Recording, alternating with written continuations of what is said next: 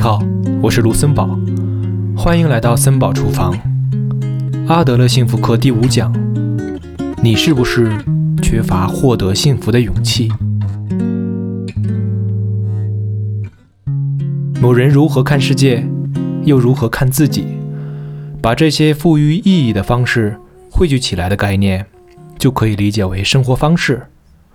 从狭义上来讲，也可以理解为性格。从广义上来说，这个词甚至包含了某人的世界观或人生观。我们假设有一个人正在为我的性格是悲观的而苦恼，我们可以试着把他的话换成“我具有悲观的世界观”。我认为问题不在于自己的性格，而在于自己所持的世界观。性格一词。或许带有不可改变这一感觉，但如果是世界观的话，那就一定有改变的可能性。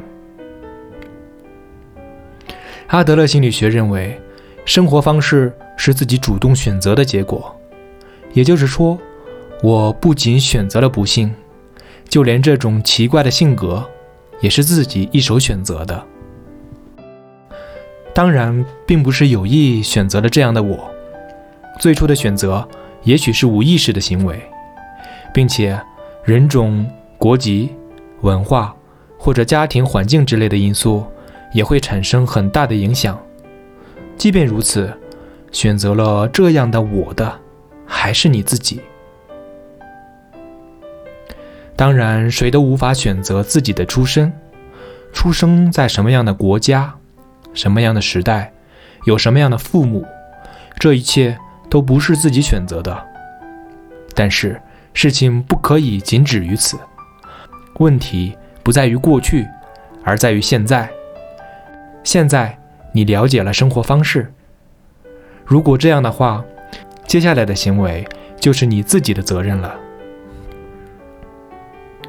无论是继续选择与之前一样的生活方式，还是重新选择新的生活方式，那都在于你自己。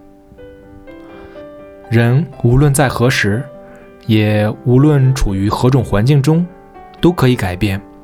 你之所以无法改变，是因为你自己下定了不改变的一种决心。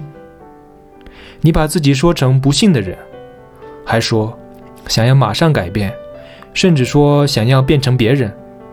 尽管如此，还是没能改变。这是为什么呢？那是因为你。在不断的下着不改变自己生活方式的决心。